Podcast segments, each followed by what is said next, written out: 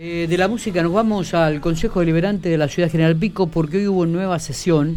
Entraron algunos proyectos realmente interesantes y por eso vamos a hablar con el titular del Consejo, eh, el viceintendente Daniel López, a quien le agradecemos muchísimo estos minutos. Daniel, buenos días. Buen día, ¿qué tal? ¿Cómo andás, Miguel? ¿Qué tal? Eh, ¿Usted, usted, de ¿Usted de la música también? ¿Le gusta su estéreo o qué tipo de música le gusta, Daniel? Me gusta el rock nacional, por supuesto, dentro del rock nacional, Soda Estéreo bueno, eh, obviamente eh, una de las bandas. ¿Qué, qué, música escuchaba de chico Daniel López? Mirá los temas que me sacaste. Bueno, y, bueno para romper un poco. Siempre fui más de, siempre fui más del indio y de los redonditos este, en, mi época y esa este, y ese estilo de música de rock, nacional. Tendríamos que hacer algunas notas así, tipo de color con algunos funcionarios, Matías, ¿no? Por ejemplo, eh, ¿practicaste algún deporte alguna vez, Daniel, o no? ¿Deporte? Sí. por supuesto. ¿Sí? Sí, sí. ¿A, qué le daba? ¿Al fútbol o al básquet, al tenis? Fútbol, eh, fútbol, pero me costaba mucho el, entrenamiento. Iba aparecía los días que había fútbol y ahí tenía problemas con el DT. el día jueves, claro, si no, muchachos, andá sí, banco. El día jueves aparecía y después, bueno, básquet, eh, no por la altura, pero sí por, por porque me gustaba el deporte. Claro. Obviamente, tiene que ser por eso, con Mario Donda y Memo Larrea. Mario Donda. Claro. la y en Ferro y ahí sí, esa esa actividad deportiva la que estuve por mucho tiempo, digamos, desde mini hasta este, la categoría más, más importante. Perfecto. Eh, en Ferro siempre. Y después, eh, a nivel provincial, en la Federación de, de Padre, estuve participando también de torneos. Mira vos. A nivel provincial. Bueno, pero dejamos un poquito de lado el deporte y, la actividad personal. Bueno, lo conocemos, lo conocemos un poquitito más, el funcionario. No está mal esto, ¿no? No. Es un vecino, es una persona joven que ha convivido y que convive con un montón de vecinos acá y que me imagino debe tener amigos este, que han practicado deporte y que siguen practicándolo. Eh, Daniel, eh, bueno, una nueva sesión del Consejo Liberante, algunos proyectos interesantes como tiene que ver con gente discapacitada, eh, lugares de estacionamientos especiales. Contanos un poco este proyecto este proyecto y algunos otros que han, que han ingresado. Es un proyecto que presentó el FERJUPA, eh, bueno, y tuvo tratamiento en las distintas comisiones, en la 1, en la 2 y en la 3, eh, y básicamente lo que refiere es a, lugares reservados para personas con discapacidad eh, en el sector céntrico. A ver, los espacios algunos son, ya están son existentes, eh, pero también eh, eh, se podrían este, tener la, posibilidad de, marcar y remarcar algunos otros, pero lo fundamental también es que teniendo la oblea que otorga el Servicio Nacional... Se pierde un poco, se, pierde un poco el, no sé si... ¿Se pierde ahí? Ahora sí, te escucho bien. ¿Cómo, era el tema? Ahí, sí, sí, ahí te escucho perfecto.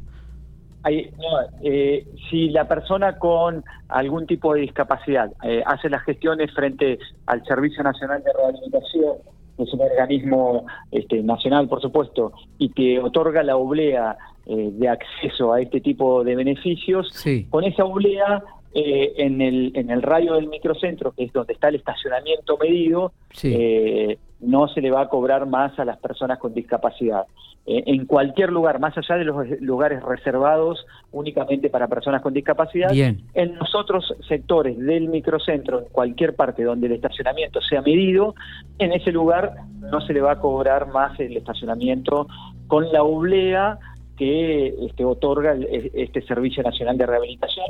Y también puede, eh, ahora van a poder, a partir de esta ordenanza, la persona con una discapacidad frente a su vivienda, frente a su domicilio, con la remarcación, por supuesto, que corresponde, eh, tener eh, el acceso y la posibilidad de tener estacionamiento o en su local comercial en el centro. Está, Esto también lo, eh, lo establece la ordenanza. Está bien. ¿Esto ya está concretado? ¿Esto ya está...? este ¿Tiene falta promulgarlo nada más? Seguramente la promulgación que seguramente la intendenta lo irá a hacer la semana que viene. Bien. Y, ya se pone este, en vigencia. por supuesto en, vigencia. Perfecto. Y algún otro algún otro proyecto de, interés para para la comunidad para la gente que por ahí quiera saber que sea de interés para el vecino no, en principio dentro del ámbito del Consejo Deliberante y dentro del ámbito, por supuesto, del municipio y todas sus áreas del Departamento Ejecutivo, eh, se crean los espacios de lactancia materna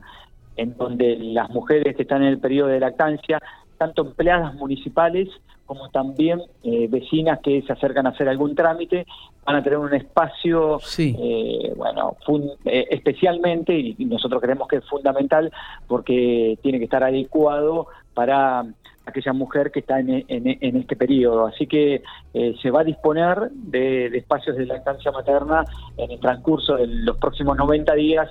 Está el plazo para que tanto el Consejo Deliberante como el municipio pueda eh, brindar eh, eh, este espacio que nosotros creemos fundamental y es un derecho para todas las mujeres. Está.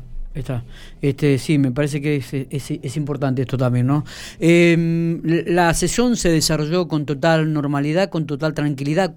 Este, no sé si tenemos algo más para remarcar o para poner, este, para para que la gente también vamos a generar una este, una mesa de trabajo interinstitucional eh, y, también interdisciplinaria con diferentes actores eh, que van a discutir eh, protocolo de intervención en situaciones de violencia de género o en discriminación por la identidad de género, género o orientación sexual dentro del ámbito municipal, es decir, para empleadas y empleados municipales que se detecte alguna situación de violencia pueda existir este protocolo que hoy el estatuto no lo establece. Así que vamos a hacer una reunión con la gente de UPCN, del SODEM, que son representantes gremiales, el DEATE, funcionarios y funcionarias municipales, la Comisión Municipal de Políticas de Género y el Consejo Deliberante para eh, diseñar este protocolo de intervención